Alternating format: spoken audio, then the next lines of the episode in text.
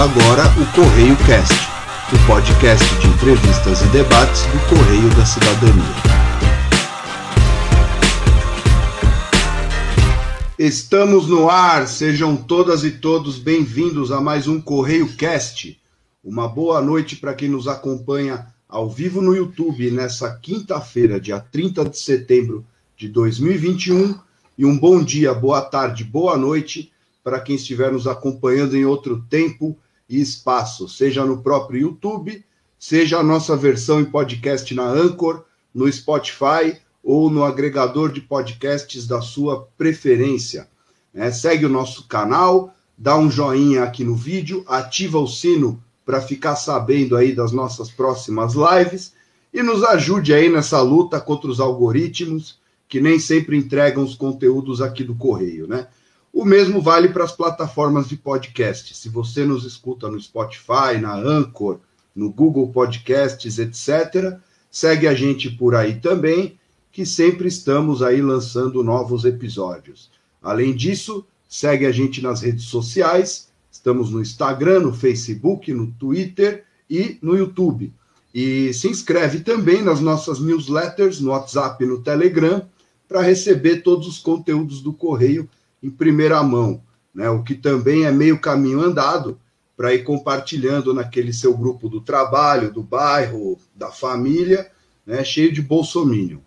E para quem está com a gente no YouTube, é só ir na descrição do vídeo que você acha todos esses links. E para quem estiver conosco via podcast, na descrição do perfil do Correio da Cidadania, na sua plataforma de preferência, você encontra o nosso Linktree, onde todos esses links também estão disponíveis.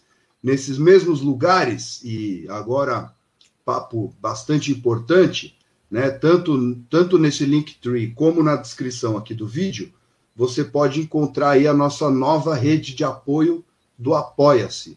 E entrando lá, você pode conhecer a história do Correio, nosso momento atual e os projetos para o futuro do nosso jornal aí que completou 25 anos nesse ano de 2021.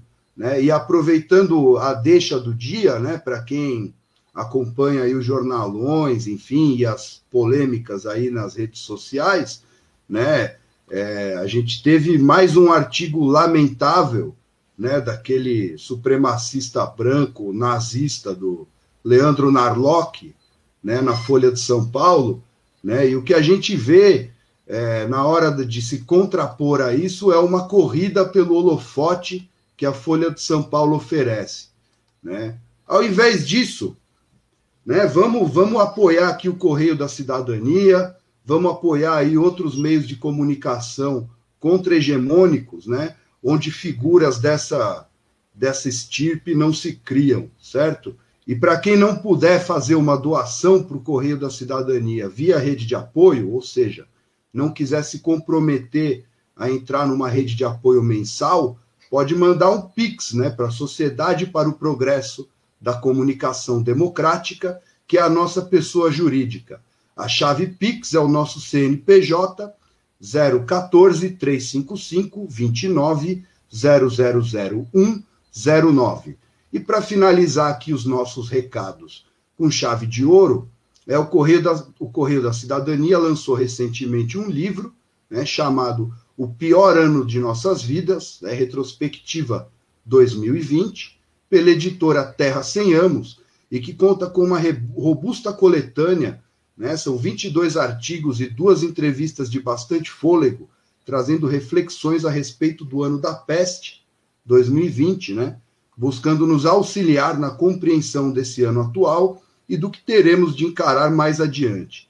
Trata-se de uma retrospectiva do Brasil na pandemia, sequestrado pela extrema-direita e um presidente que deliberadamente sabotou as políticas sanitárias enquanto a boiada passava. Para saber mais sobre o livro, chega na descrição aqui do vídeo no YouTube ou no Linktree do, do perfil do Correio na sua plataforma de podcasts de preferência e você pode encontrar tudo sobre esse nosso lançamento. É, e quem entrar na nossa rede de apoio, na categoria acima de 50 reais, receberá um em casa aí o quanto antes, né? E bom, vamos ao que interessa. que é o debate de hoje. Né? Os recados aí estão todos dados. Né? Meu nome é Rafael Sanz, eu sou editor do Correio da Cidadania. Vou chamar aqui para a mesa é, o nosso outro editor, o Gabriel Brito, né, o nosso grande parceiro aí de muitas lutas e muitas pautas e muitos debates, o Givanildo Manuel, o Giva, que vai apresentar esse episódio aqui, essa live, junto com a gente, e o nosso convidado de hoje, para lá de especial, né, ele que é sociólogo, formado pela USP e que pesquisa o agronegócio, né, o Luiz Felipe de Farias. Bom, pessoal, uma boa noite para vocês e vou pedir aí para cada um dar um alô inicial aí. Muito obrigado por estarem aqui conosco. Boa noite.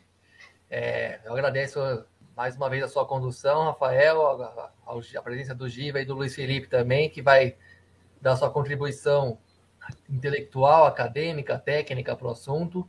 Um assunto que eu considero muito importante e, e negligenciado do debate brasileiro, porque tem toda uma hegemonia econômica que praticamente, a meu ver, vou deixar o entrevistado é o Luiz Felipe, né? A palavra vai ser mais dele hoje, mas a meu ver uma propaganda que intimida ou interdita o debate por conta de um suposto peso indispensável do agronegócio na economia brasileira, mas é sobre isso que a gente vai falar hoje e espero que possamos continuar falando no próximo período, porque está no centro das crises que estão se avolumando no país, crises hídricas, é, elétricas, climáticas, ambientais, tudo mais, consequentemente econômicas, por mais que se defenda justamente a, a importância do, eh, do, do agronegócio pelo seu aspecto econômico, né? É disso é, é para oferecer uma outra visão de mundo que a gente faz esse debate aqui hoje.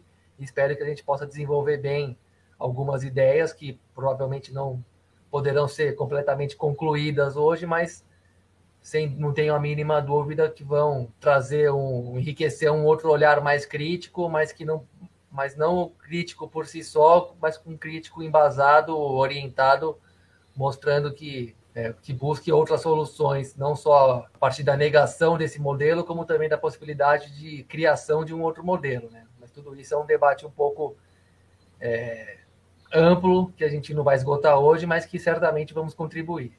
É isso. Espero que a conversa seja bacana e que os telespectadores, internautas, ouvintes da versão podcast possam desfrutar. Bom, boa noite a todas e todos aí que estão nos assistindo, mas especial aqui, boa noite aos companheiros que estão aqui na, nessa mesa aqui, nessa roda, né?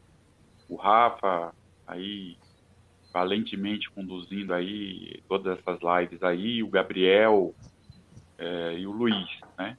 Eu acho que esse debate né, é um debate fundamental, né? A questão da terra é, volta aí nos últimos anos até esse processo de reprimarização, né? É, e desindustrialização é, do Brasil nesses últimos, últimos anos, a gente verifica que a terra volta a ter uma centralidade e por isso também né, agrava-se os conflitos é, daqueles que estão na terra, que lutam pela terra, enfim. E, e por isso, é, esse olhar do Luiz aí, já de muitos anos, né, estudando a questão fundiária da terra no Brasil, é fundamental que a gente consiga se apropriar. Ele sai desse debate mais superficial, mais raso, e aprofunda né, esse debate sobre o que tem ocorrido é, com a terra no Brasil. Se casa aí com alguns grupos que vêm discutindo, discutindo outros aspectos, aspectos importantes, como alguns grupos na AGB, como o site de olho no ruralista, né, que são espaços importantes para que a gente vá tendo a compreensão da totalidade do que significa a Terra hoje aqui nesse canto do planeta. Então é isso. É, espero que a gente possa fazer uma boa conversa aí com o Luiz, que o acúmulo dele realmente é um acúmulo muito importante aí para esses tempos né, que estamos vivendo e compreender muito dessa dinâmica que tem ocorrido hoje no Brasil, né, que o agronegócio reivindica essa centralidade. Então é isso. Esperando aí ouvir o Luiz e conversar com ele. Bacana, eu agradeço pelo convite, agradeço ao Rafael, ao, Rafael, ao Gabriel, agradeço ao Giva. amigo de longa data já. Eu espero poder contribuir para que a gente possa ter mais ferramentas que consigam decifrar o que existe de transformação estrutural por trás do que a gente está vivendo agora. Existe uma narrativa meio generalizada, em especial em setores da esquerda, de que a gente está vivendo uma espécie de pesadelo que, do qual a gente logo vai acabar, do qual a gente logo vai acordar. E não se trata de um pesadelo que vai acabar tão cedo. Pelo contrário, ele é resultado de transformações que são estruturais dentro da sociedade brasileira e a gente precisa compreender essas transformações estruturais para conseguir efetivamente decifrar e se contrapor ao que a extrema-direita hoje representa no país. Então, espero poder contribuir um pouco com, essa, com esse movimento. Certo. Luiz, muito obrigado. É, só dando um recado aqui para quem está assistindo a gente, é, como a conexão não está lá, essas coisas, né, eu vou deixando. Quando, quando o Luiz estiver falando, eu vou deixar só ele e o Giva na tela até para ele também ficar com uma imagem melhor, enfim. E, e aí eu e o Gabriel, a gente não vai gastar tanta, tanto a internet aqui da nossa sala. Mas, meus caros, vamos, vamos para o debate. Né? É, bom, como vocês já adiantaram aqui, o agronegócio tem tido um destaque importante aí, principalmente na última década, né? tanto em termos de participação no PIB, nas balanças de exportação, no mercado financeiro e assim por diante, né? Como também os seus reflexos aí sobre a sociedade, os povos, o meio ambiente, né? Que também vem sendo explorados aí no, no debate público, né? Contaminação das águas, avanços sobre terras indígenas e públicas, queimadas, né? Para expansão das fronteiras agrícolas, entre muitos outros reflexos aí já são de conhecimento público, né? E nós temos tratado aqui no Correio da Cidadania, né, na medida do possível. Agora, como o Luiz colocou, e eu adoro essa palavra, né, decifrar, né, é, tanto em algumas conversas aqui preliminares, como para entrevistas aí que ele deu nas, nas mídias alternativas, né, há uma sociabilidade característica do agronegócio, né, que precisa ser decifrada. Então, para a gente começar esse esforço, né, que apontamentos conjunturais, né, e aí a pergunta vai para o Luiz, mas Gabriel e Giva fiquem à vontade para comentar, né, que apontamentos estruturais a gente pode fazer para explicar essa a expansão dessa, dessa modalidade né, de, de negócio agropecuário, enfim, que hoje em dia se tornou algo muito maior do que isso, né, em termos sociais, é, econômicos, enfim, e que busca assumir um, um, papel de centralidade não apenas né, nos números macroeconômicos, enfim, mas dentro de dinâmicas sociais. Então, que, que, que apontamentos conjunturais aí a gente pode fazer para explicar né, essa realidade? Muito obrigado.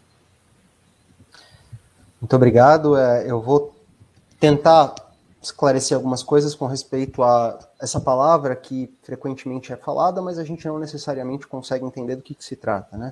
O agronegócio diz respeito a um conjunto de relações sociais que é resultado de variáveis históricas que vêm de longa data.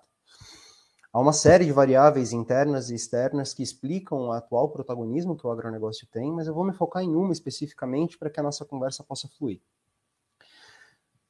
O que hoje nós chamamos de agronegócio é, e o poder, o, o protagonismo econômico e político que ele tem, é um desdobramento de uma transformação social que acontece do outro lado do planeta. Nós estamos vivendo o desdobramento de um processo de urbanização e de industrialização na China, que transformou de uma maneira bastante significativa todo o trabalho em escala internacional. Então, vamos tentar colocar alguns números para a gente poder ter uma noção do que a gente está falando aqui. Em 1980, cerca de 20% da China, cerca de 20% da população da China vivia em cidades. A gente está falando aí alguma coisa com 190 a 200 milhões de pessoas. 40 anos depois, agora, em 2020, a gente tem 60% da China vivendo em cidades. Hoje a gente está falando em alguma coisa como 800 milhões de pessoas vivendo em espaços urbanos na China. Então a gente sai aí de 200 milhões de pessoas para 800 milhões de pessoas num período de 40 anos. Esse processo de urbanização foi o maior processo de proletarização da história, o mais rápido e o mais intenso, e ele é o ponto focal de todas as transformações que aconteceram no mundo nos últimos 40 anos. Todas as transformações fundamentais que aconteceram no mundo nos últimos 40 anos encontram como link fundamental o processo de urbanização e industrialização da China. O que, que isso tem a ver com a gente? E, acima de tudo, o que, que isso tem a ver com o tal do agronegócio? Bem, esse processo tem transformações de, vários, eh, de várias gamas, várias consequências de vários tipos, mas talvez a principal delas aqui na América Latina tenha sido um processo de desindustrialização acelerada. A industrialização asiática, especialmente chinesa, ela vai fazer com que a participação da indústria na América Latina diminua em escala global e dentro dos seus respectivos países. Só para tentar dar, colocar de novo isso em números. Eh, se a gente partir do, do Instituto de Estudos para Desenvolvimento Industrial, o IED, ele relançou recentemente um relatório em que ele descreve a perda de relevância da indústria brasileira no mundo. Em 1980, a indústria brasileira representava mais ou menos 4,1% da indústria do mundo. Em 2019, a gente chegou a 1,3% da indústria do mundo. Ou seja, o Brasil perdeu relevância dentro da manufatura global.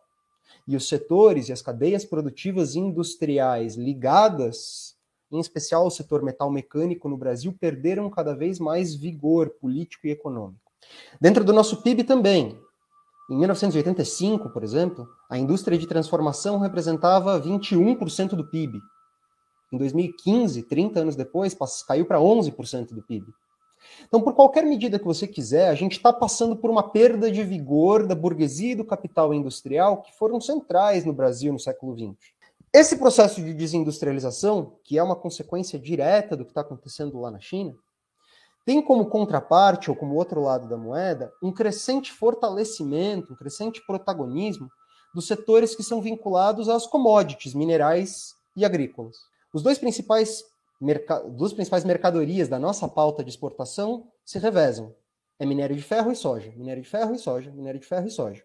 A gente basicamente exporta minério de ferro para erguer as cidades chinesas e exporta soja para engordar a carne que os mercados consumidores chineses consomem. Então, o processo que vem acontecendo em escala global de urbanização e industrialização lá no Sudeste Asiático levou a uma perda de relevância das nossas cadeias industriais, isso tem várias consequências sociais e políticas, e levou a um fortalecimento dos setores ligados à reprimarização da nossa economia, em especial dos setores vinculados à exportação de minério de ferro e de soja, mas não apenas o agronegócio se insere dentro dessa transformação que é de caráter estrutural. Só para tentar de novo jogar alguns números, se isso for excessivo, a gente segura a onda dos números. Mas em 2001, só 20% das nossas exportações correspondiam a produtos básicos. Em 2019, subiu para 50%. Ou seja, a gente tem uma pauta de exportação e uma inserção no mercado internacional que é cada vez mais pautado em commodities minerais e agrícolas, e isso tem desdobramentos. A gente vai poder conhecer esses desdobramentos aí ao longo do nosso papo. Ainda nesse, nesse papo, né? Qual, qual fica o papel da orientação econômica né, predominante no Brasil nessas últimas décadas, né?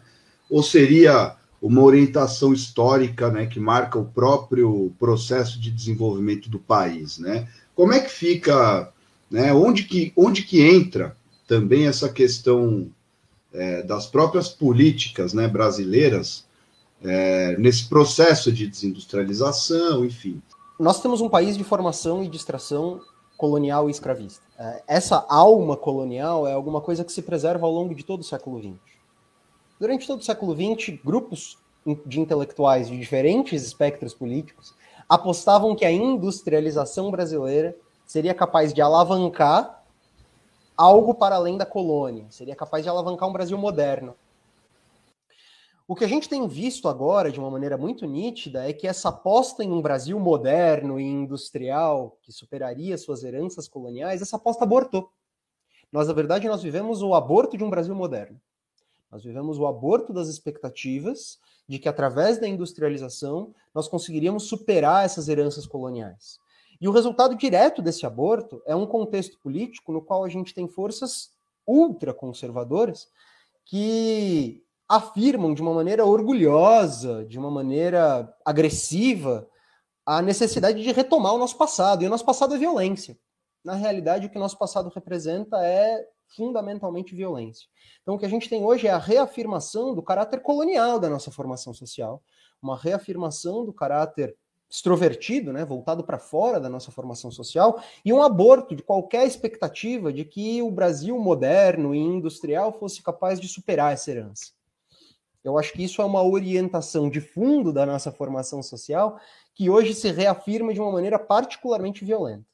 É, você falou que esse projeto foi abortado e a gente precisava é, perscrutar um pouco mais profundamente para entender por que, foi abortado, se é, a gente vive uma era, uma, uma sociedade que foi altamente urbanizada por conta da, do processo industrializante, tudo bem que esse processo industrializante dialogava com a necessidade de liberação de terras para esse agronegócio, que não tinha esse nome antes, mas para esses donos de terra e concentrar grandes latifundiários do país e sua hiperconcentração de terra, de renda e tudo mais, de recursos naturais.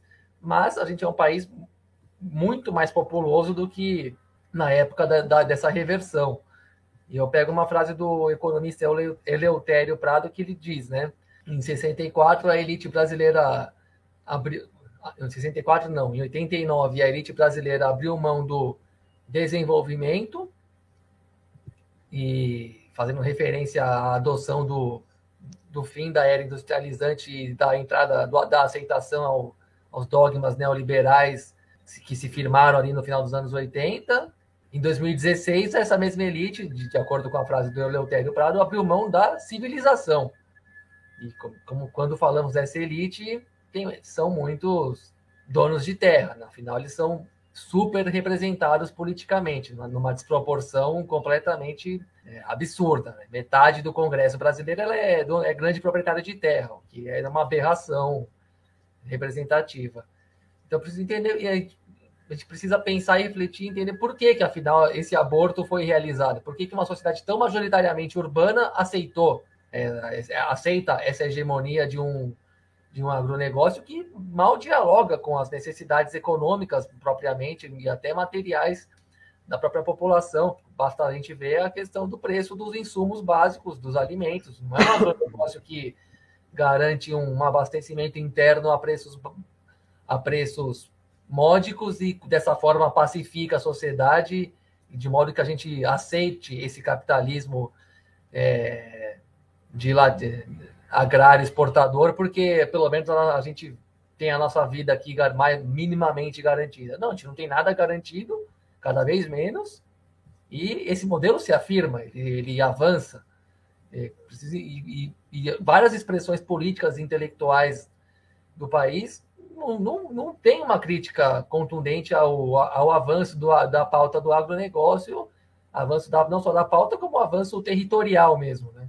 Eu queria complementar. É, eu acho, há algumas questões aí, né, Luiz, aí tentando complementar essa questão que o Gabriel colocou, né? Essa, essa construção desse Brasil, né, é, que se constitui, né, como uma empresa colonial, é, e o desejo, né, de entrar dentro de uma outra dinâmica, na própria dinâmica do capitalismo, né, e a partir da semana de 22, né, dar início à construção dessa é, identidade, né, uma tentativa de criar essa, essa ideia de, do, de Brasil, de brasileiro, enfim.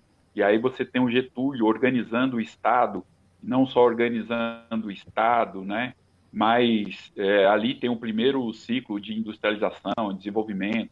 Aí nós temos mais e, e, e, que, olha, coincidentemente, era uma ditadura, né? É, no momento em que mais dinâmico aí desse desenvolvimento. A mesma coisa acontece né, em, 60, em 64, né, um pouco antes tem um, um, um processo ali com, com Juscelino, mas é em 64 que né, tem esse ciclo desenvolvimentista aí, né, com o Plano Nacional de Desenvolvimento 1 e 2.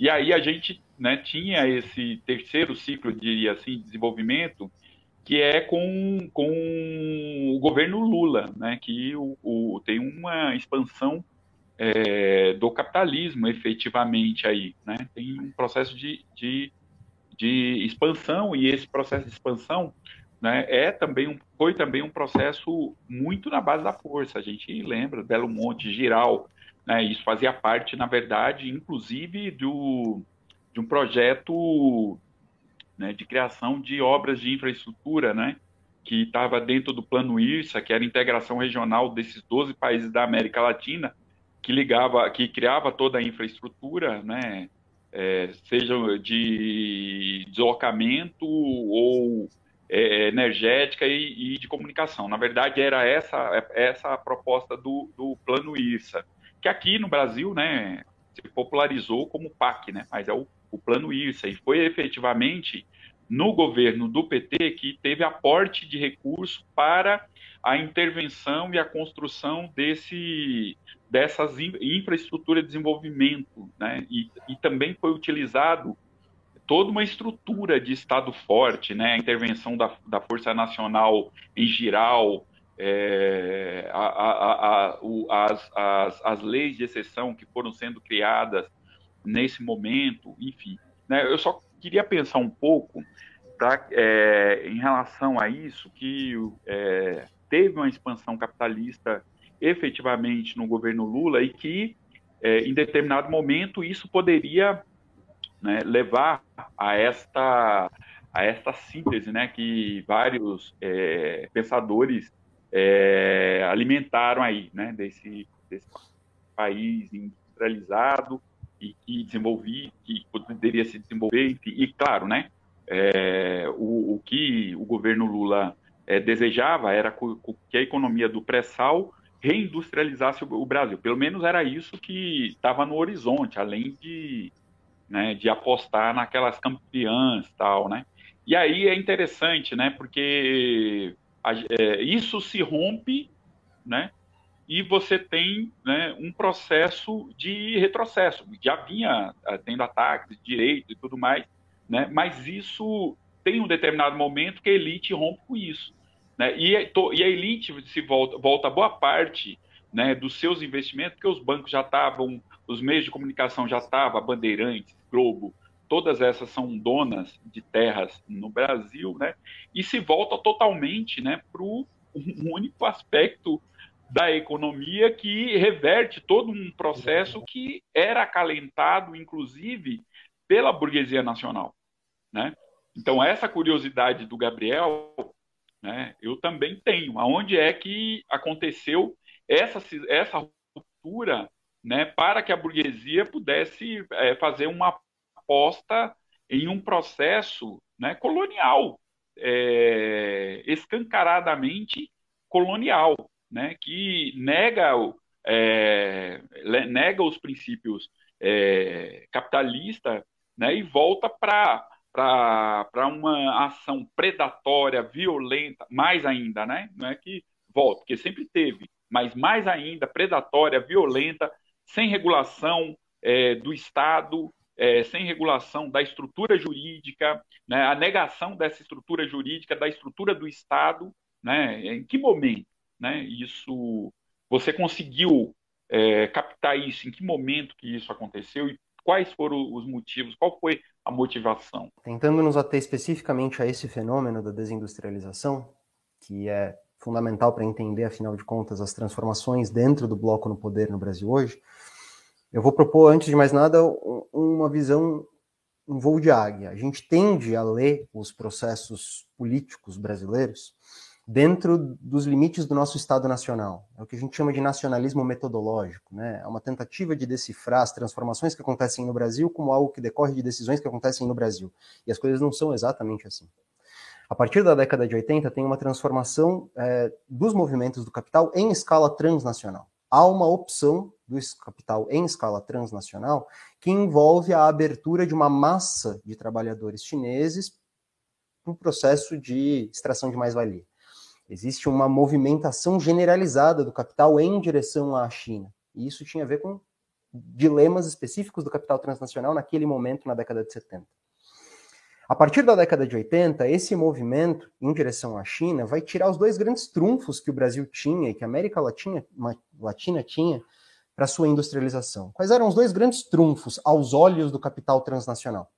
Nós tínhamos mão de obra barata e nós tínhamos um mercado potencial razoavelmente grande. De repente, lá no Sudeste Asiático, tem obra, mão de obra mais barata e mais obediente, e um mercado que torna o nosso coisa de província.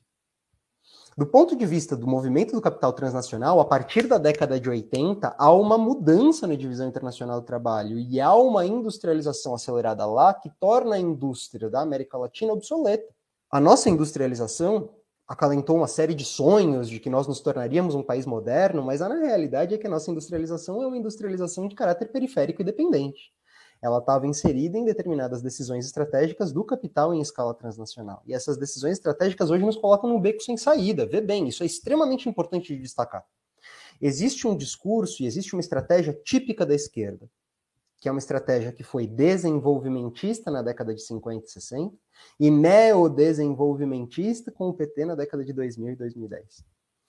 O desenvolvimentismo e o neodesenvolvimentismo têm ambos o mesmo horizonte, através da industrialização, nós vamos realizar a cidadania salarial das massas. Nós vamos construir um Brasil que seja mais moderno. Essa foi a aposta da esquerda. Através do setor público, nós vamos impulsionar a indústria e, através da industrialização, nós vamos formar uma ampla classe trabalhadora com cidadania salarial. Esse era o sonho que estava colocado tanto pela esquerda desenvolvimentista na década de 50, como pela esquerda neodesenvolvimentista nos anos 2000. Qual é o dilema? a partir de um contexto de desindustrialização, essa aposta se torna cada vez menos plausível. A esquerda sonha em uma industrialização que é hoje cada vez menos plausível. Por isso, o neodesenvolvimentismo foi a farsa em comparação com a tragédia que foi o desenvolvimentismo lá da década de 50 e 60. A gente continua fazendo essa aposta, mas a realidade é que ela não tem mais muito lastro na divisão internacional do trabalho hoje. O que sobrou como principal trunfo que a América Latina tem do ponto de vista do capital internacional? Nós somos fronteira de acumulação primitiva permanente. Nós temos um bolsão gigantesco de recursos, especificamente na região amazônica, que é provavelmente o último grande bolsão de recursos públicos que ainda não foi reduzido ao Estatuto de Propriedade Privada. Gente, 47% do território brasileiro é público. E 10% é terra pública não destinada. 10% é tipo dois estados de São Paulo. Terra pública não destinada significa terra pública que não é terra indígena, que não é unidade de conservação, que não é assentamento de reforma agrária, é terra pública que está aberta ao saque. O que nós temos hoje é um bolsão de saque, uma acumulação primitiva permanente, tentando transformar essa fronteira de recursos públicos em renda da terra. E que isso possa, de algum jeito, atrair ou cativar os movimentos do capital transnacional. Então hoje a gente tem um dilema. Do ponto de vista do capital transnacional, a industrialização latino-americana se tornou insignificante. Qual é a grande aposta que a burguesia faz, então? Sejamos fronteira de acumulação primitiva, sejamos fronteira de transformação de recursos públicos em propriedade privada por meio da violência. E essa aposta tem nome e sobrenome. Chama-se Jair Messias Bolsonaro é a aposta na acumulação primitiva permanente como a única estratégia possível de integração ao Brasil ao capital transnacional nesse momento, num contexto de desindustrialização generalizada. Agora, qual é o projeto que a esquerda pode ter frente a isso? Ponto de interrogação. O nosso projeto foi historicamente um projeto de industrialização para conquistar a cidadania salarial entre as massas. E esse projeto hoje tem cada vez menos lastro na realidade ele tem cada vez menos base real para se realizar. O que a gente encontra hoje é um projeto da burguesia que é claramente predatório e frente ao qual a gente não tem estratégia. É, nesse sentido, né, pensando um pouco é, nisso tudo aí que você está falando, da, da questão da, da, da, desindustrialização, né, da, da América Latina como um bolsão mesmo de rapina, né? Que alguns alguns pensadores até criaram até um, um termo do, do capitalismo de, de, de, acumulação por espólio, né? Que, que é interessante, enfim. É, e, e, tem um projeto político aí, tem a figura do Bolsonaro como o, o, o catalisador né, midiático eleitoral disso, é, um, sei lá, um gerente político disso também, mas nada disso funcionaria, digamos assim, se não tivesse um, uma construção social mínima para isso, né? E nesse sentido eu queria te perguntar como que como que se dá essa construção social, né? Aonde que o agronegócio e todo esse projeto que você está descrevendo, ele vai se, se enraizar na nossa sociedade é, num nível que a gente pode encontrar exemplos disso e, e práticas disso no, no nosso cotidiano. É, eu acho que isso é a parte fundamental do jogo. A gente costuma falar, um certo economês, quando a gente fala de agronegócio, com, fala números específicos do PIB, da balança comercial e por aí vai, mas a realidade é que existe uma sociedade do agronegócio que precisa ser entendida e decifrada. E essa sociedade do agronegócio é onde vem à tona de uma maneira muito clara aquilo que o Gabriel tinha falado, o caráter estreito, o caráter afunilado dessa sociabilidade. Vamos ver bem, a gente teve, durante a segunda metade do século XX, uma série de instituições que organizaram um certo consenso da sociedade civil no Brasil. Essas instituições estavam fundadas aqui no Sudeste e lastreadas principalmente na indústria, e em especial de São Paulo. Então a gente tem uma série de instituições que eram as construtoras da hegemonia no país. A gente está falando aqui da grande mídia, em torno em especial de jornais como Folha, Estadão, a Globo. A gente está falando de estruturas universitárias, como por exemplo a USP. Estruturas partidárias, como por exemplo o PT e o PSDB, essas são instituições que organizavam o consenso na sociedade brasileira, em especial nos últimos 30 anos. O que a gente tem visto é que elas têm perdido capacidade de conquistar consenso. Elas têm perdido capacidade de conquistar hegemonia. Elas têm perdido capacidade de organizar, seja as frações das classes dominantes, seja os horizontes sociais dos de baixo existe hoje uma erosão dessa sociedade civil que se estruturou em torno do capital industrial.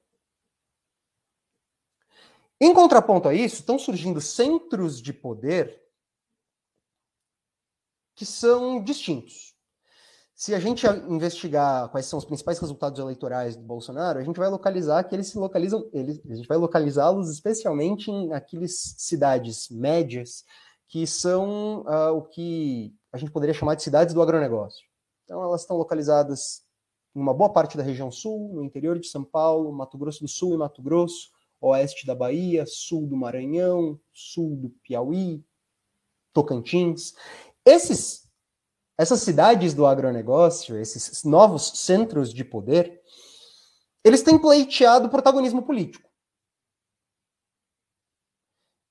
Esse pleito fica claro, por exemplo, nos atos do dia 7 de setembro agora, que foram, segundo o Intercept, em parte financiados por uma burguesia agrária dessas cidades. Isso também fica claro, por exemplo, na tentativa de dirigir as greves dos caminhoneiros, tanto a primeira greve lá, que colocou o governo Dilma em maus lençóis, como a segunda greve, que agora foi ensaiada em apoio ao presidente. Essas greves foram feitas fundamentalmente sob direção do agronegócio e partindo dessas grandes cidades, dessas cidades médias. Então, esses centros de poder, eles se propõem um Brasil novo. Eles se propõem um laboratório de uma sociabilidade nova, que vai supostamente ter maior protagonismo político a partir de agora. O que, que a gente pode dizer com algum grau de certeza? Apesar dessa pretensão hegemônica dessas cidades do agronegócio, elas são incrivelmente estreitas, elas são incrivelmente afuniladas. Minha tese de doutorado é justamente sobre uma dessas cidades que se propõe capital do agronegócio, que é Sorriso, a maior produtora de soja do Brasil. Sorriso tem mais ou menos 100 mil habitantes. Ela tem um poder econômico razoável, mas é incrível como ela é estreita na capacidade de organizar, seja os donos da grana em escala nacional, sejam os trabalhadores. Vê bem, o agronegócio tem cadeias produtivas que são pouco densas. São cadeias produtivas pouco complexas. A capacidade que ele tem de propriamente organizar as frações das classes dominantes é baixa. Como o Gabriel estava dizendo, é uma sociedade estreita. O Brasil que a gente conhece hoje não passa pelo funil do agronegócio, velho. Só passa se for com violência. Tampouco consegue dar qualquer coisa que seja parecida com um horizonte de cidadania salarial para as massas. Então a gente tem uma pretensão hegemônica do agronegócio que, na prática, não consegue se realizar. Então, essa pretensão hegemônica não tem respostas reais para nosso cenário de ingovernabilidade crônica, porque a gente está vivendo uma ingovernabilidade crônica. Ele não tem respostas reais para o contexto de crise de hegemonia no qual a gente está vivendo. E não à toa, ele aposta na violência das Forças Armadas. Porque ele sabe que ele não tem cacife econômico e político para conseguir organizar o bloco no poder.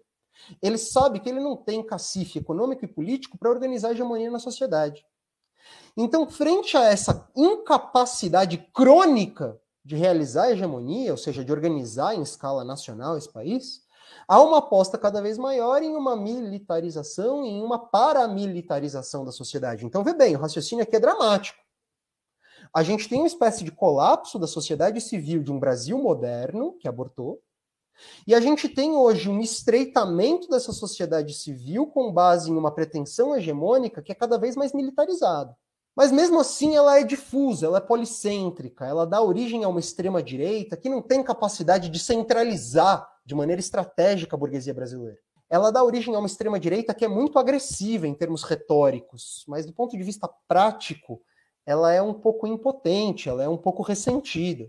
Então a gente tem hoje uma pretensão hegemônica do agronegócio que é frágil, é tendente, tendente a uma militarização e a uma paramilitarização, e a uma certa caráter policêntrico e a um certo caráter ressentido dessa extrema direita que não tem conseguido encontrar respostas reais para a crise de governabilidade que a gente está vivendo. A gente continua mergulhado em uma crise de ingovernabilidade crônica que só se aprofunda.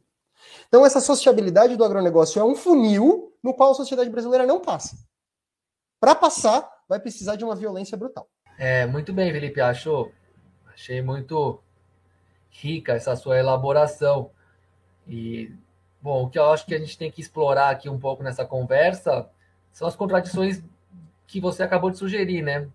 Que tem uma hegemonia política desse agronegócio, mas que não se converte em hegemonia social, porque o poder político não é necessariamente é, um poder social, né? Uma, uma capacidade de organizar as coisas, porque até porque esse mundo que o agronegócio propõe para o Brasil é um mundo onde a grande maioria da, da, da população mal tem, não entra, não tem nem contato, não é o que gera emprego, até porque tem uma, toda uma automatização do, da produção e do trabalho que mais que elimina os empregos, não é que o agronegócio até tentou emplacar um discurso recente de que ele sim é a grande indústria do país, o que é um absurdo por si só, né? Mas era justamente isso, a tentativa de gerar um, um, um apoio, uma, uma legitimidade social, né? De convencer as pessoas de que ele é o, o carro-chefe do país. E não convence porque, bom, porque essas pessoas não são incluídas no, no, no mundo real do agronegócio. É um mundo de terra, máquina e recurso natural. E acumulação privada de riqueza. Porque tem muita isenção, muita pouca tributação para esse setor.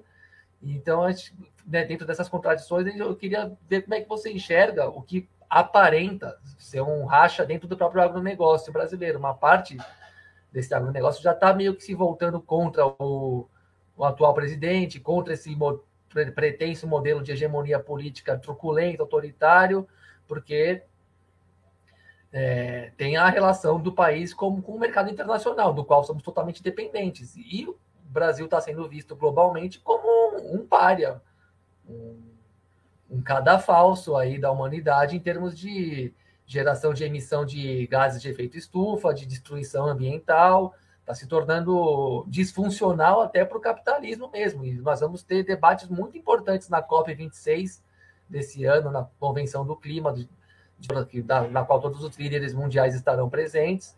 E as contradições climáticas, até porque o número de eventos climáticos dramáticos esse ano foi muito grande, está sendo muito grande. São Paulo está vivendo um colapso climático nesse momento aqui, que quem vive na cidade sabe muito bem. Enfim, eu quero saber se você percebe que tem uma rachadura dentro do próprio agronegócio.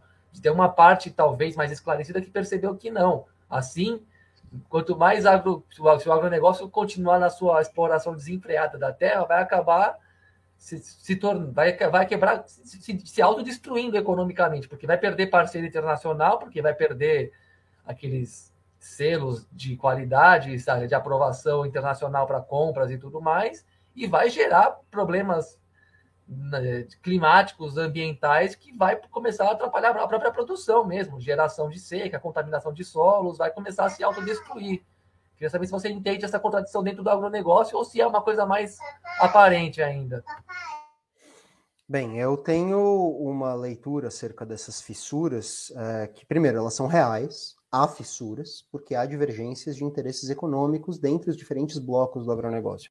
A respeito dessas fissuras no interior do agronegócio, dessas faíscas que apareceram, em especial ao longo do, dos últimos dois anos, é, dentro da base do agronegócio em relação ao governo Bolsonaro, bem, essas faíscas são reais. Apareceram diversos interesses econômicos dentro do agronegócio que foram efetivamente desfavorecidos. Vamos tentar dar alguns exemplos. Ah, o posicionamento do Bolsonaro a respeito da mudança da embaixada de Israel para Jerusalém. Isso ameaçou os mercados de carne dos, dos países islâmicos que compram carne brasileira, em especial frango. É, a narrativa anti-China e a retórica anti-China que o governo Bolsonaro tem geraram ruídos geopolíticos e uma espécie de ameaça de uma diminuição das compras de soja brasileiras e aumento da compra de soja americana, gerou. Esse ruído na prática não se realizou, mas o ruído foi suficiente para que tivessem faíscas na base do agronegócio. Então a gente tem momentos específicos, por exemplo, no meio do ano passado, alguma coisa como abril, no ano passado, surgiu um movimento de supermercados e empresas europeias que prometeram o desinvestimento em determinados setores do agronegócio brasileiro por causa do desmatamento. Então, o desmatamento estava pegando mal no mercado europeu, é verdade. Essas fissuras existem, elas são reais. Mas vamos lá, isso não é uma cisão política. Por que isso não é uma cisão política? porque a representação política do agronegócio continua muito bem integrada em torno de algo que se chama Frente Parlamentar para a Agropecuária, a FPA, a bancada ruralista. E essa tem um projeto muito nítido: impulsionar o processo de apropriação privada de recursos públicos, em especial na fronteira amazônica. Qual é o grande projeto que unifica o agronegócio brasileiro? O grande projeto que unifica o agronegócio brasileiro é a apropriação de terra pública na região e especificamente amazônica. Isso unifica porque há ali uma aposta, como eu já havia dito, da burguesia brasileira, de que num contexto de desindustrialização, a nossa fonte de renda mais realista aos olhos do capital internacional é a acumulação primitiva, é a transformação de terra pública em terra privada. E é isso que a cadeia como um todo do agronegócio se interessa. O mercado de terras é uma espécie de espinha dorsal, a partir da qual você pode, inclusive, contar as narrativas das classes dominantes do agronegócio. É muito curioso como, em geral, os, as classes dominantes do agronegócio contam a sua história a partir da venda de terra antes e compra de terra mais na frente. Venda de terra antes, compra de terra mais na frente. Venda de terra antes, compra de terra mais na frente. Isso acontece desde o Rio Grande do Sul até Roraima. A expansão do mercado de terras é uma espécie de espinha dorsal que articula os horizontes sociais desse setor, porque a partir da apropriação de renda da terra, em escala massiva, que esse setor consegue propriamente organizar uma parte do Brasil e organizar uma parte da sociedade brasileira. Então, uh, o que eu vejo que está acontecendo são fissuras de caráter econômico corporativo, mas o projeto fundamental do agronegócio pautado na apropriação privada de terras públicas, continua sendo algo que garante unidade a esse setor. Porque esse setor gira em torno de uma apropriação massiva de renda da terra a partir da expansão do mercado de terras em direção à região amazônica. Essa aposta é uma aposta estratégica. Claro, pode haver divergências táticas, pode haver divergências na maneira como vai se comunicar com tal ou qual mercado, pode ter determinado mercado que vai ser sacrificado nesse rolê. Mas a unidade estratégica em torno da acumulação primitiva permanente garante que, no fundo, no fundo, essa cisão não tenha dimensão política. Porque se ela tivesse dimensão política, a gente veria essa dimensão política na bancada ruralista. E ela não aparece. Na bancada ruralista existe unidade na nação. E a unidade da nação está voltada especificamente numa aceleração da acumulação primitiva. Porque essa é a estratégia que o capital no Brasil tem num contexto de aborto da industrialização. Gente, a gente está num impasse civilizatório. O Brasil do século XX abortou. E nesse contexto a burguesia tem projeto. Não, tanto que, então... tanto que a gente vê aí esse avanço, por exemplo, em cima da tese do marco temporal, justamente para quê, né? Para ir, para ir engolindo as terras indígenas, né? Por exemplo. Mas diga lá, Giva, você ia falar alguma coisa, eu te cortei. Assim, não, eu acho que essa é uma questão que você levantou, mas é uma questão aqui é, interessante, né? Porque é isso, a gente tem verificado, né? Todo esse processo de avanço do agronegócio, né? Não é à toa, né? Que eles fizeram uma aposta grande na eleição do, do Bolsonaro, né? Que desde sempre, por exemplo, já colocava, né? é, a, sua, a sua posição em relação aos povos indígenas, né, e construíram todo um discurso falacioso aí contra os povos indígenas, é, em relação aos povos indígenas, territórios indígenas, enfim, é, e que, na, na, minha avaliação pessoal, é, são os principais inimigos, né, é, do agronegócio e, e, principalmente porque quem lutava pela terra, que tinha mais possibilidade de fazer esse enfrentamento, fez uma outra opção nesse momento, né? E quem faz a luta pela terra são os povos indígenas, né? E, e aí eu entendo que, né? É, hoje o polo mais dinâmico anticapitalista é, no Brasil é são os povos indígenas. Né? A, a, meu ver é isso. Né? Então essa é uma questão. Mas uma outra questão, Luiz, que é interessante, né? Se o Brasil, veja só, e não, e não cabe a gente nesse não passa pelo, pelo funil do agronegócio nós temos um problema aí certo? Imaginemos que mesmo que não seja eleito é, o Lula como as pesquisas indicam né você vai ter um outro candidato que é, vai querer é, porque existe todo também uma pressão internacional apesar das contradições né, que existe nessa, nessa pressão. Por exemplo, a China, que pode ser um provável, é, um provável é, grande parceiro né, comercial é, do Brasil em um governo em um, governo Lula, né, a China faz vistas grossas para essa política e até deseja que essa política continue, porque tem interesse é, e se desenvolver mais ainda as suas forças produtivas, enfim, e, e, e tem chegado né, cada vez mais é, trabalhadores é, é, para o seu, para o seu processo produtivo. Né? É, e aí eu não faço nem ideia de, de quanto é, se tem planejado para os próximos, próximos anos, mas enfim, logo minério, ferro, é, soja, milho, essas coisas todas interessam a China. Né? Eu fico pensando, né? Então, se não cabe, e uma repactuação me parece quase improvável, né? Porque o agronegócio está reivindicando um protagonismo e, e, e você falou dessa dessa dessa disposição ou desse posicionamento, né? Da bancada ruralista no Congresso, que se olhar para a bancada ruralista, pela bancada ruralista são mais de 300, pela frente ruralista são mais de 300 né, parlamentares na, na, na frente ruralista. Né? Então, se considerarmos isso, né? ou seja, tem hegemonia do, do parlamento que não, né, que, que, e tem unidade, mas que não traduz né, é, o que é, o que, o que efetivamente é, seria ou incluiria uma, uma outra parcela da sociedade brasileira para, para garantir uma certa estabilidade para essa lógica que o agronegócio estabeleceu. eu fico pensando, estou pensando aqui no filtro, né? No filtro. Se não cabemos, e não cabemos mesmo, né? Não passamos, a sociedade não passa por esse filtro. O, qual, o que, que você vislumbra? O que, que você está vislumbrando? Né? Eu sei que né, a gente já sabe que tem todo o processo de militarização, paramilitarização, né? então, portanto, né, se vai haver um processo de repactuação que seja um processo de repactuação conservador, né, eu fico aqui também pensando, esta a relação do Estado será uma relação de força, né?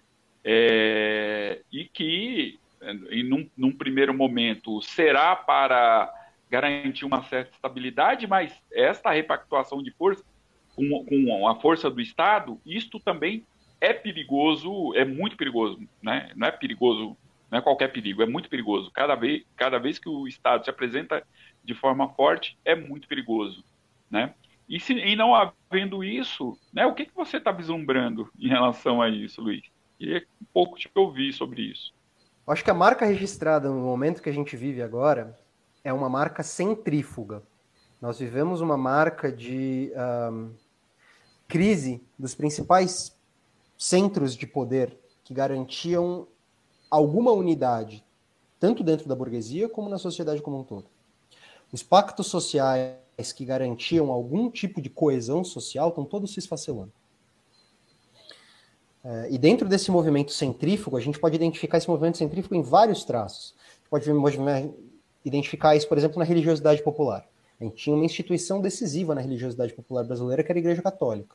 Hoje a gente tem uma proliferação de igrejas de caráter centrífugo que organizam a religiosidade popular de uma maneira radicalmente diferente.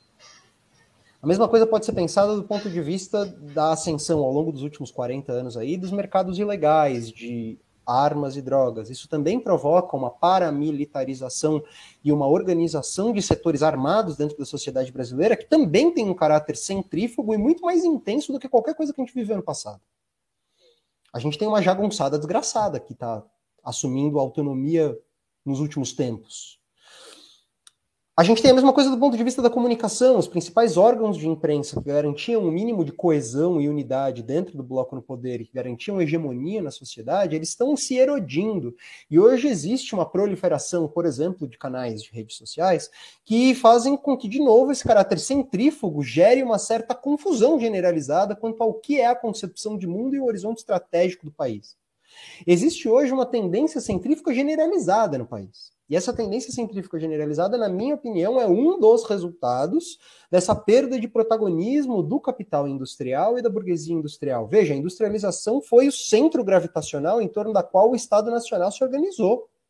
Quando eu tiro esse centro gravitacional, eu tenho uma proliferação de tendências centrífugas que começam a se expressar, por exemplo, num golpismo é, que é profundamente policêntrico. A gente tem um golpismo com o Bolsonaro a gente tem um golpismo com o Bolsonaro que é, ele não se inscreve de maneira central nas Forças Armadas. Claro, ele foi catapultado pelas Forças Armadas como personagem político, mas ele é um personagem marginal dentro das Forças Armadas. Ele representa de uma maneira muito mais orgânica as milícias. Ele representa de uma maneira muito mais orgânica um processo de gangsterização da política, que de novo tem esse caráter centrífugo. Então, o que, que eu vejo como um horizonte de médio prazo? O médio prazo, na minha opinião, é uma intensificação do caráter de ingovernabilidade crônica. Eu não confio na capacidade de um governo Lula estabelecer um pacto que seja minimamente estável, não confio nessa possibilidade. Eu acho que ele vai ter o mesmo grau de esfacelamento que o governo Fernandes na Argentina hoje, que demonstra uma capacidade de reedição de um pacto kirchnerista que é baixíssimo. Eu acho que o lulismo vai passar por isso, se eventualmente chegar ao poder. E eu aposto hoje numa acentuação pesada da fragmentação e da gangsterização da política nos próximos 10 anos. Eu aposto hoje numa tendência de uma extrema-direita de caráter policêntrico que consegue erodir esses centros de poder de um Brasil moderno anterior, mas que não consegue propriamente construir nenhuma espinha dorsal nova que consiga reorganizar em escala nacional esse país. Eu aposto, pelo contrário, numa tendência fragmentária, numa tendência policêntrica, num aprofundamento de uma ingovernabilidade crônica e numa gangsterização da política em escala crescente. Ou seja, eu não aposto em nenhuma normalização da vida social e política no Brasil nos próximos 10 anos. Exato. Não, e nesse sentido, né, é, você faz uma análise bastante parecida até com, com o que a gente é, coloca aqui no Correio, nos, nos materiais aqui da redação mesmo, nos materiais mais editoriais, nas entrevistas que a gente faz. E, e é muito interessante isso que você coloca, né? É, esse aborto do Brasil do século XX, né? E realmente, cara, isso faz todo sentido e digo mais, para além desse aborto que você colocou, né, desse Brasil do século XX, industrial, é, democrático, né, do, do, principalmente dentro das do, figuras do PT, do PSDB, é, desse, dos jornalões, enfim, né, a gente vê, por exemplo, que uma reindustrialização, ou algo que o valha, já não, não é algo que dialoga com a realidade ambiental do planeta, né? E, e que refazer esses pactos, é, assim como você colocou, é, não, não é uma coisa que, que deve surtir é, algum efeito minimamente é, razoável em termos práticos, né? E aí, nesse sentido, a minha pergunta que fica é, né, que, que é, o que você comenta né, dos movimentos, né, da, das expressões sociais aí que se contrapõem a essa lógica, né, tanto desde os movimentos indígenas, quilombolas, camponeses, né, passando pelo MST, que recentemente aí se abriu para o mercado financeiro, mas mais do que isso, né, se, não, se não era, se não é chegado o momento da gente começar a pensar em uma lógica diferente de reger a sociedade, né? É, bom, eu particularmente, e aí eu falo por mim, não estou falando pela linha editorial do jornal nem nada, mas eu particularmente é, tenho olhado bastante para as ideias decrescentistas, né, que, que acompanham aí também toda uma remodelação da sociedade, é, uma sociabilidade que, que esteja aí é, em harmonia com o meio ambiente, com, com o bem-estar geral, enfim, e que não e que, e que não se viva né, nessa, nessa loucura produtivista, competitiva é, e hiperconsumidora né, que a gente vive hoje. Né? E a partir desses apontamentos aí, queria deixar novamente a pergunta, né? É, de que, de que para qual horizonte a gente deve, deve olhar, num sentido de, do, de horizonte de utopia, né, no sentido que o Galeano colocou, né, é, como sendo um lugar para onde você olha, mas nunca chega, né? É, para qual horizonte a gente deve olhar e o que você comenta a respeito dos movimentos, expressões sociais aí que se contrapõem a toda essa lógica do agronegócio que a gente está tentando descrever aqui nesse debate? Ah, a pergunta é a pergunta do milhão, né? Mas vamos tentar. Eu acho que, antes de mais nada, dá para a gente fazer um exercício do, de qual horizonte não olhar, né? Eu acho que hoje a gente tem uma esquerda, especificamente no Brasil, mas talvez em escala latino-americana como um todo, que se colocou o papel de gestão da barbárie. Ela se colocou como garantidora, em última instância, da estabilidade de uma ordem cronicamente insustentável. Então a gente teve na eleição de 2018 uma inversão bizarra né, de discursos. De repente a gente tinha uma extrema-direita que falava a língua da ruptura, que falava a língua do ódio popular, que falava a língua da necessidade de quebrar tudo que está aí, e uma esquerda que era incrivelmente tímida e moderada, se colocando como garantidora em última instância do status quo se colocando como gerente da ordem. É uma inversão maluca. Acho que a primeira coisa que a gente precisa fazer é abandonar a pretensão de ser gestor da barbárie. Abandonar a pretensão de ser garantidor, em última instância, de um status quo falido. Eu acho que a gente precisa voltar a falar a língua do ódio.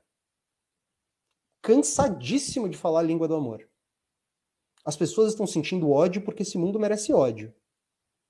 E o único figura que consegue falar a língua do ódio hoje é nosso atual presidente, que aponta esse ódio para uma autodestruição generalizada.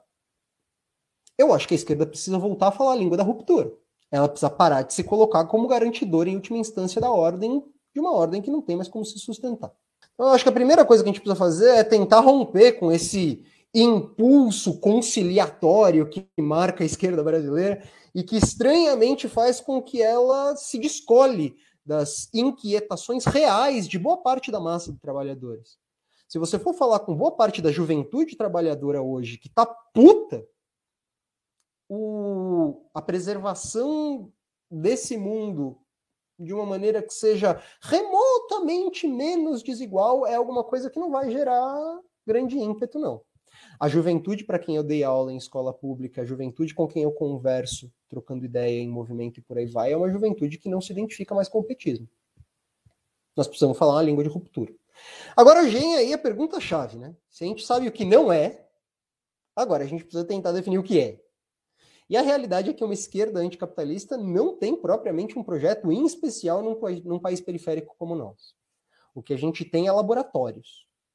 Nós temos laboratórios que se expressaram nas manifestações chilenas, nós temos laboratórios que têm aparecido em levantes em escala continental.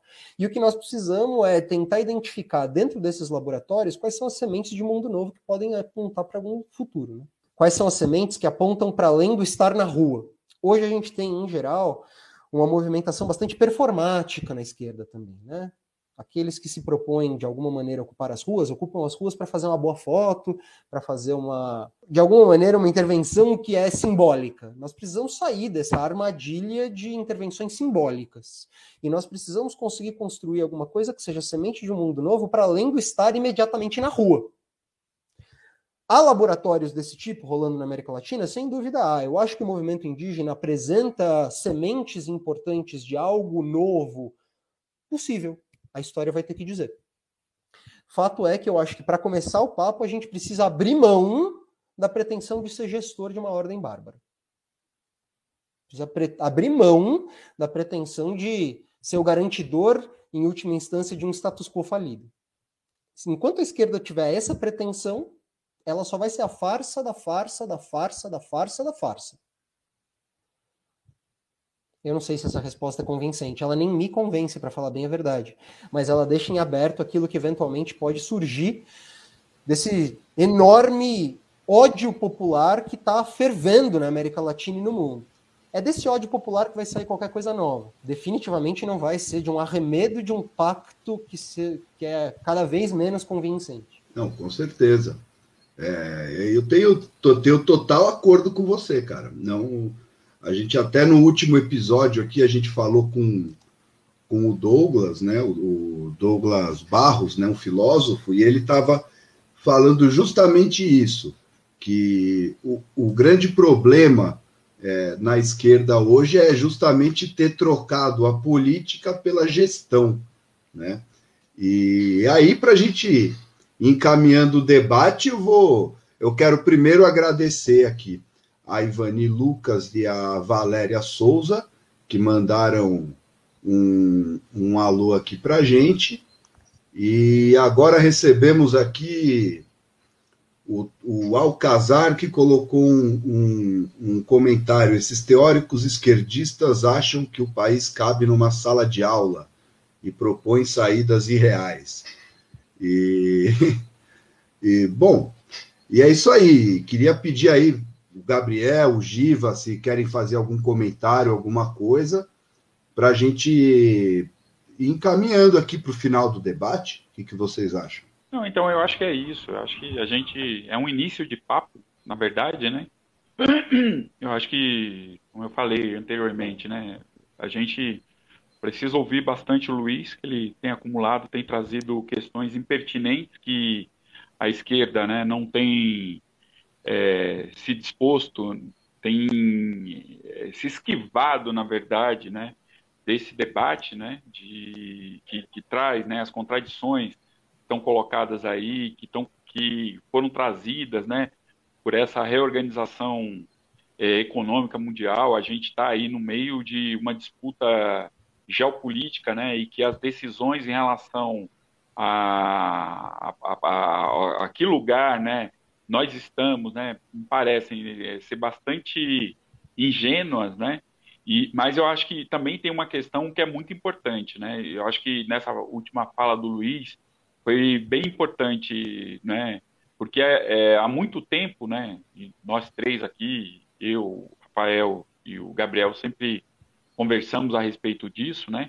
Tem efetivamente, né, um deslocamento ou, ou é, não um deslocamento, é, um descolamento, né, da esquerda com a classe trabalhadora, né? negando né, todas essas contradições do capital que a classe é, se ressente cotidianamente, cotidianamente, né? E isso né, faz com que as saídas também sejam as saídas mais simplistas e essa desejo, vontade de, de continuar a ser gestor do capital é a única saída que, o, que a esquerda é, enxerga no horizonte, não enxerga nenhuma ruptura para esse processo de incômodo, de sofrimento, né, que essa superexploração cada vez maior do capitalismo impõe à classe trabalhadora e que hoje, nesse momento, né, a, esse papel que foi que tem sido determinado ao Brasil, né, que é, é esse de cada vez mais né, destruir a natureza é, e os recursos, é, os recursos naturais, né, cumprindo uma etapa bem atrasada, inclusive, né, é, do capitalismo, ou né, o que faz o capitalismo sobreviver, que é essa de, da acumulação primitiva, né, é importante que a gente né, se faça povo de novo, que a esquerda se faça povo de novo,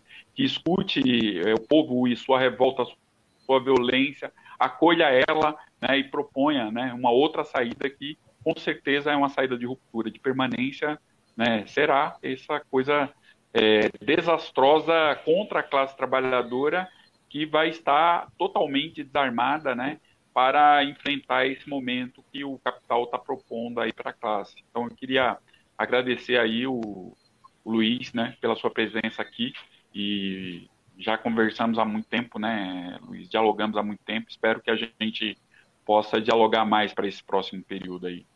É isso, obrigado. É, é também agradeço o Luiz pela participação, muito boa. Acho que tem um estudo aí muito importante, uma interpretação política muito importante também, de expor um modelo econômico dominante que não gera benefício econômico. Né? Acho que a gente tem que explorar é, essa faceta mesmo né, do, da discussão econômica material, né? porque existe um imaginário popular que a propaganda reforça muito e a própria mídia hegemônica, ainda que essa mídia esteja sendo tendo o seu poder erodido na formação de consensos sociais, ela tem uma, ela ainda tem um peso muito grande no debate e eu acredito que no debate econômico ela tem quase que um monopólio. Ela é meio que vista como o debate sério, né? os, que, os entendedores do assunto. E acho que a gente está falando aí de um de um modelo que cuja conta não fecha, né? E é essa crítica que a gente precisa fazer. A gente está à beira de um colapso total de nos setores de água e energia no, no país, pode ter um apagão, já estamos vivendo um racionamento prático, porque o nível de reajuste tarifário da energia é para forçar um racionamento sem admitir que há um racionamento. Vamos ter correndo o risco de, de termos problemas de abastecimento, de falta de água, como já tivemos há uns cinco anos atrás em São Paulo. E tudo isso por, por um modelo que se. por uma, um, por uma vertente econômica que se gaba de apresentar, de ser 25% do PIB do país. Só que PIB é uma coisa, né? A arrecadação é outra. Se você for pegar, é, tem lá os números espetaculares na balança comercial na, do país e tudo mais, mas em termos de arrecadação fiscal, né, aquilo que vai para o Estado que permite ao Estado financiar a política pública é irrelevante. O Luiz Felipe pode corrigir se eu estiver errado, mas não. O que o Estado tem de. O orçamento da União não conta nem com 5% de contribuição do agronegócio.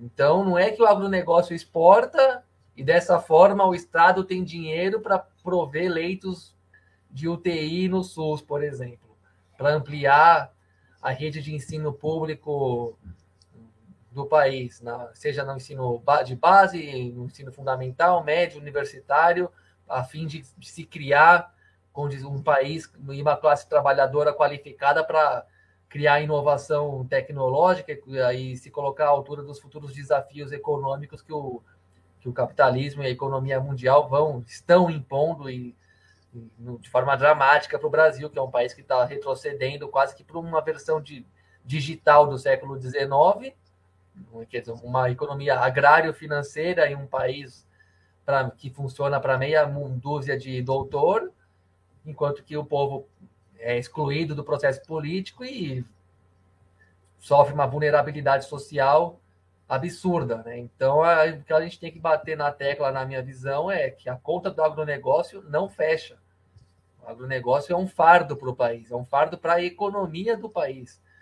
Porque além dele gerar pouca arrecadação para o Estado financiar a sociedade, né, que é para isso que serve o Estado e os impostos a carga tributária de modo geral, para ele financiar o contrato social, né? Tá bom, vocês exploram o território, mas vocês pagam tanto para a gente poder distribuir, derramar esse tanto que arrecada no meio da sociedade.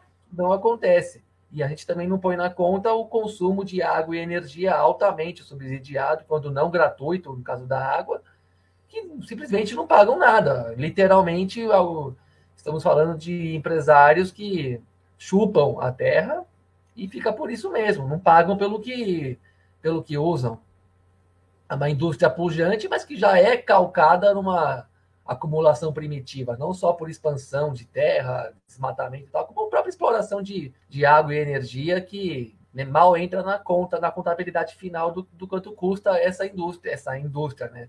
Essa agricultura primária exportadora. Enfim, é totalmente disfuncional. A gente só fica com com, com um prejuízo, né? A gente só fica com os passivos ambientais, os enormes os problemas de saúde que o consumo de agrotóxico gera, das, que, a, que, as mudanças climáticas vão gerar, que a, a, poluição dos solos e das águas vão gerando, a gente fica com o passivo. O lucro é totalmente é, privado, a ponto até de mal, mal haver uma, uma contribuição para o próprio Estado brasileiro, né? É um sequestro do Estado brasileiro e da política. Não à toa se preocupam tanto em tomar conta das bancadas do, do, da Câmara dos Deputados e do Senado, né? Porque é uma só assim por meio da coerção e do assalto à, à política para ele se, se valer, porque não tem representação social orgânica real, não é, uma sociedade devidamente representada no Congresso não chegaria à conclusão de que todo esse patrocínio estatal ao agronegócio é uma aberração, é um devaneio. E acho que é toda essa questão econômica que a gente precisa desconstruir cada vez mais mesmo, porque é isso, a conta simplesmente não fecha. É uma falácia total dizer que o Brasil tem uma economia pujante calcada na agricultura, exatamente o contrário. O Brasil tem uma economia que só retrocede, se empobrece em todos os sentidos por causa dessa agricultura. Né? Vou pedir para o Luiz fazer as considerações finais dele. E desde já, Luiz, quero te agradecer bastante aí pela sua pesquisa, pelo seu trabalho aí, e principalmente, sobretudo, né, pela forma como você faz essa interpretação política em cima de todo esse trabalho, de toda essa pesquisa, né? Que isso é muito importante, né? A gente vê muitos pesquisadores aí que fazem pesquisas é, excelentes e que muitas vezes é, acabam tendo um olhar político até mais ingênuo do que deveriam, né? Mas não é o seu caso, né? E quero te agradecer bastante, quero te dizer que o espaço aqui está aberto para você publicar textos com a gente. É, vamos te chamar para fazer mais entrevistas por escrito, é, ao vivo aqui na internet, para o podcast, enfim. E muito obrigado e, pô, por favor, hum, passa para a gente aí tuas considerações finais e que, digamos assim, não, não, não devem, não vão fechar o nosso debate, mas levantar a bola aí para o próximo. Bacana. Eu agradeço demais pelo convite, acho que é um papo bacana. É, é um pouco apressado, né, para a gente poder caber dentro desse formato, mas eu acho que é um, um, papo que eventualmente pode gerar alguma provocação. Porque no fundo, no fundo é disso que eu quero. Eu quero gerar algum tipo de provocação. Porque existe uma certa autocondescendência dentro da esquerda brasileira, uh, imaginando que não fazendo nada, a gente vai cedo ou tarde acordar e o pesadelo vai acabar. E a gente precisa abrir mão dessa autocondescendência. Na verdade, esse pesadelo é fruto de transformações estruturais da sociedade brasileira e que não vão se encerrar tão cedo. E que não vão se encerrar em 2022, ganhe quem ganhe. Na verdade, nós estamos vendo transformações dentro do bloco no poder que cada vez mais fortalecem setores que são imediatamente vinculados a uma acumulação primitiva e predatória. Nós estamos vendo uma paramilitarização da sociedade brasileira, que agora já não é mais fundada apenas em jagunços, em fazendas, mas ela é uma paramilitarização generalizada no tecido social brasileiro. E nós estamos vendo transformações na morfologia da classe trabalhadora, em que as velhas estruturas representativas e os velhos horizontes de transformação social parecem cada vez menos convincentes.